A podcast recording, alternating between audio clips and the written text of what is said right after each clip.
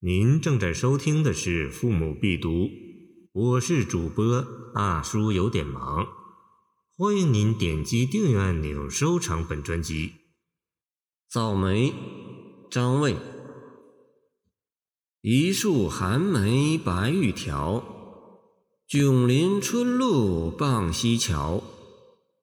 不知近水花先发，疑是经冬雪未消。古往今来，咏梅的诗词不知凡几，而这首七绝却是别有特色，成为人们传颂的佳作。这首诗咏的是白梅，所以一开始就用白玉条点醒，给人以极其鲜明美好的印象。然后紧接着交代这一束白梅所处的环境。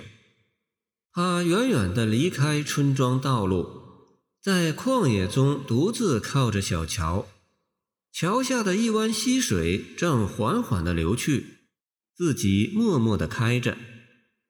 这两句寥寥数语，以极为简洁的笔墨，凸现了寒梅远离尘嚣、凌寒独开的冰清玉洁的风姿，形神兼备。这是写诗人眼中的所见，后两句变换角度，写诗人的心中所感。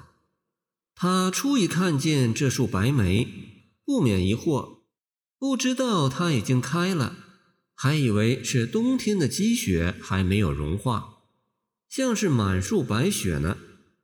但仔细看去，它靠近水边，的的确确是梅花早早的开放了。惊喜之情溢于言表。这里，诗人由于错觉而带来的惊异的情态和细致的心理变化，被表现得非常生动活泼，而一个“早”字也就具体形象地写出来了，真是新颖别致，构思巧妙，出人意表。不仅如此，诗歌还暗含着生活的哲理，耐人品味。从诗体《早梅》看来，全诗是要着力表现这一束白梅开放的早。但是何以能早呢？诗人没有明说，但从白梅生长的环境可以领悟，它远离春露，不随流俗，表现了特立独行的高洁品格。也正由于此，它能够靠近水边。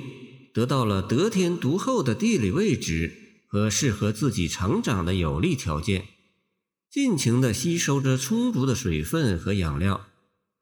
近水花先发，因而早早地开出了洁白的花朵，来迎接美好春天的到来。这里说的是梅花，但我们不是也可以从中得到一些人生的启示吗？